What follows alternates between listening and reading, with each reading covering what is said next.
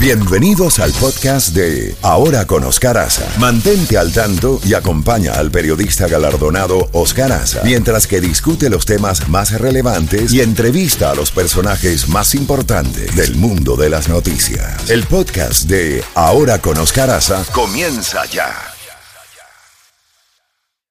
Bueno, ya tenemos a, como ya hemos hablado y lo hemos felicitado y le pusimos los aplausos merecidos por su nombramiento en eh, la oficina de transmisiones a Cuba, Álvaro Alba.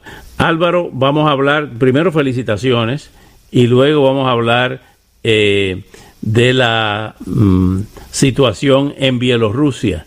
¿Cómo ves esa situación de Alexander Lukashenko que está atrincherado, digo, atrincherado porque está vestido de militar con una K-47 ahí rodeado de militares y dice que eh, son unos sediciosos apoyados por potencias extranjeras para derrocar su gobierno.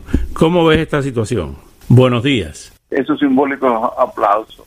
Mira, Bielorrusia se ha convertido en el nuevo escenario político de la Europa eh, del Este, que nunca llegó a terminar sus transformaciones eh, después de la caída del muro de Berlín, la desaparición de la Unión Soviética.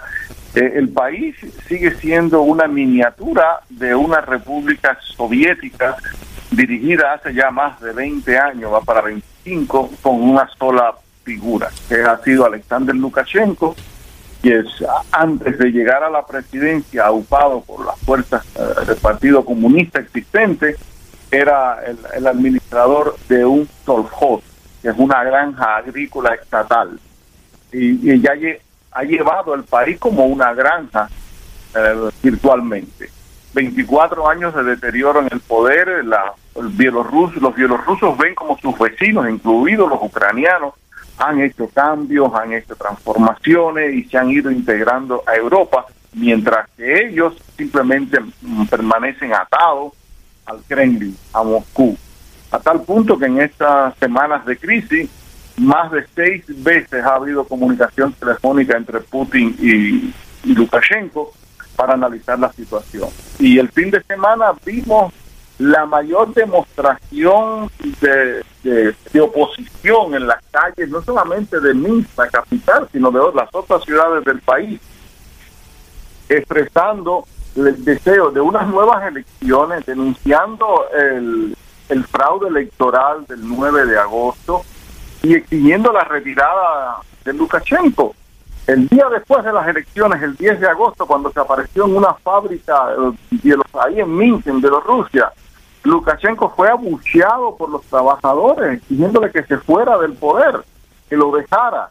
Y me recortó mucho a Ceausescu, eh, aquel discurso que hizo en la, desde el Palacio Presidencial en Bucarest en diciembre del año 89, porque primero llegó en helicóptero, se fue en helicóptero, como hizo entonces Ceausescu, y fue abusado por la inmensa mayoría de los que estaban escuchando el discurso de ahí que, viene su, su ímpetu ahora uh, belicoso.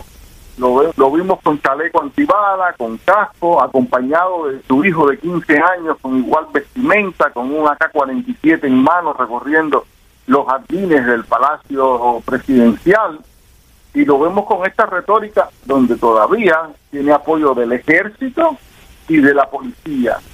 Y los bielorrusos, allá hay cuatro personas muertas tres de ellas en prisión, una en la en una frente cuando le estaba reclamando con las manos vacías a, una frente a una hilera de policía recibió un disparo, un disparo de frente, o sea que dispararon desde la desde la parte de donde estaban ubicados los policías y vemos a estos los rusos que están encabezados por, por una mujer, por Svetlana Tizanovskaya, que se encuentra en estos momentos en Lituania. Los tres países del Báltico apoyan totalmente a la oposición, denuncian este fraude. Así lo hizo la Unión Europea el día 15 en una reunión de emergencia que tuvieron. Eh, las sanciones ya, ya están um, en efecto.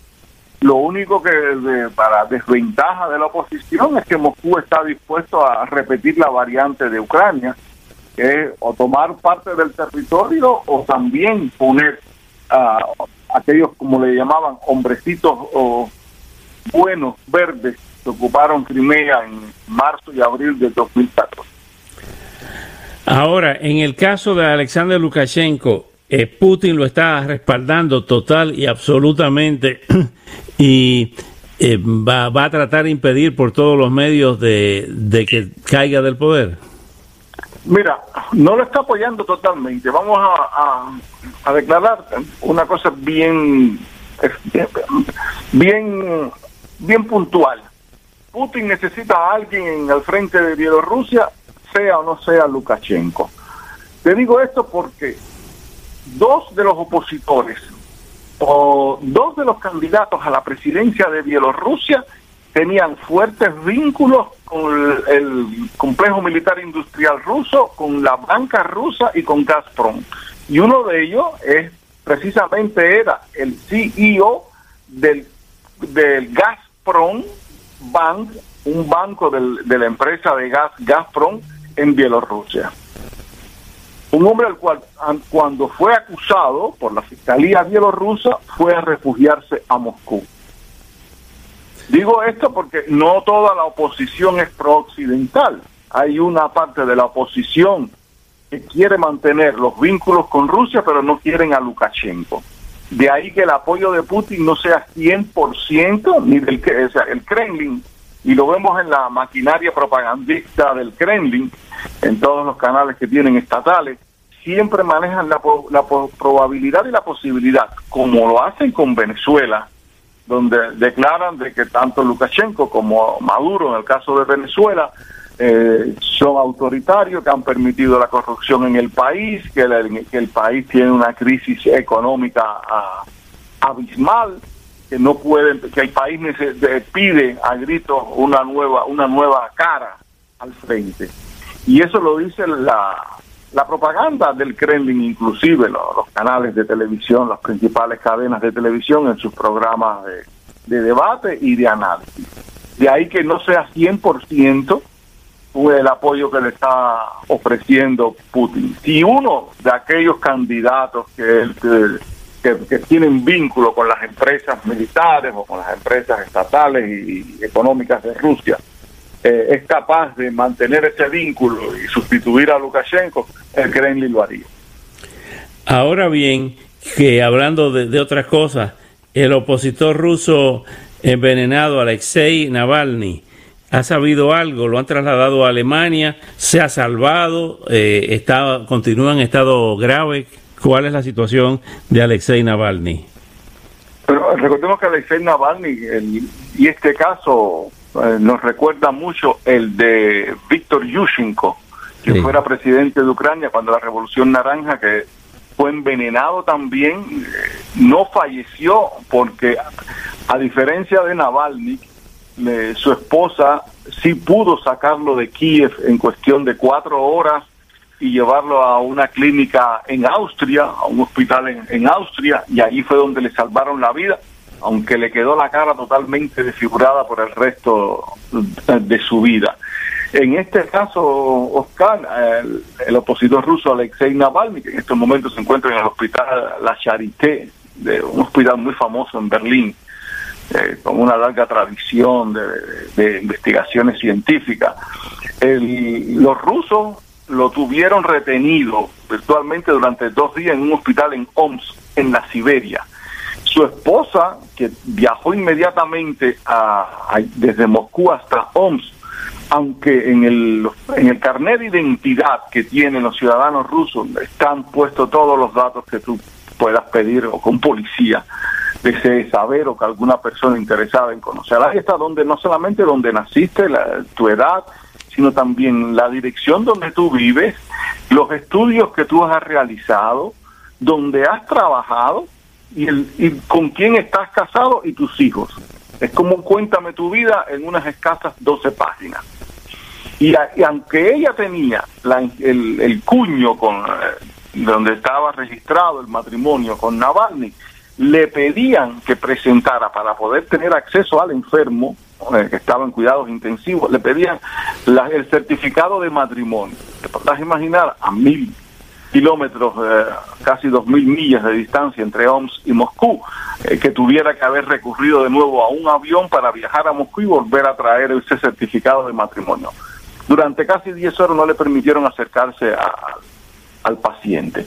Y allí los médicos dijeron que no estaba envenenado. Ya los médicos de, alemanes dijeron que los resultados clínicos indicaban una intoxicación con una sustancia que ellos lo ubicaron en el grupo de los inhibidores de la colinesterasa. Eh, las características técnicas quizás no nos digan mucho, pero es lo que más nosotros podemos acercarnos a, a decir que es un que fue un envenenamiento y su salud todavía está en peligro, se lo puede, está en estado de coma todavía y dice que esto podría tener unas repercusiones muy serias, en particular en su sistema nervioso. Bueno, Álvaro, eh, vamos a, esperar el, desenlace de todas estas noticias tan importantes.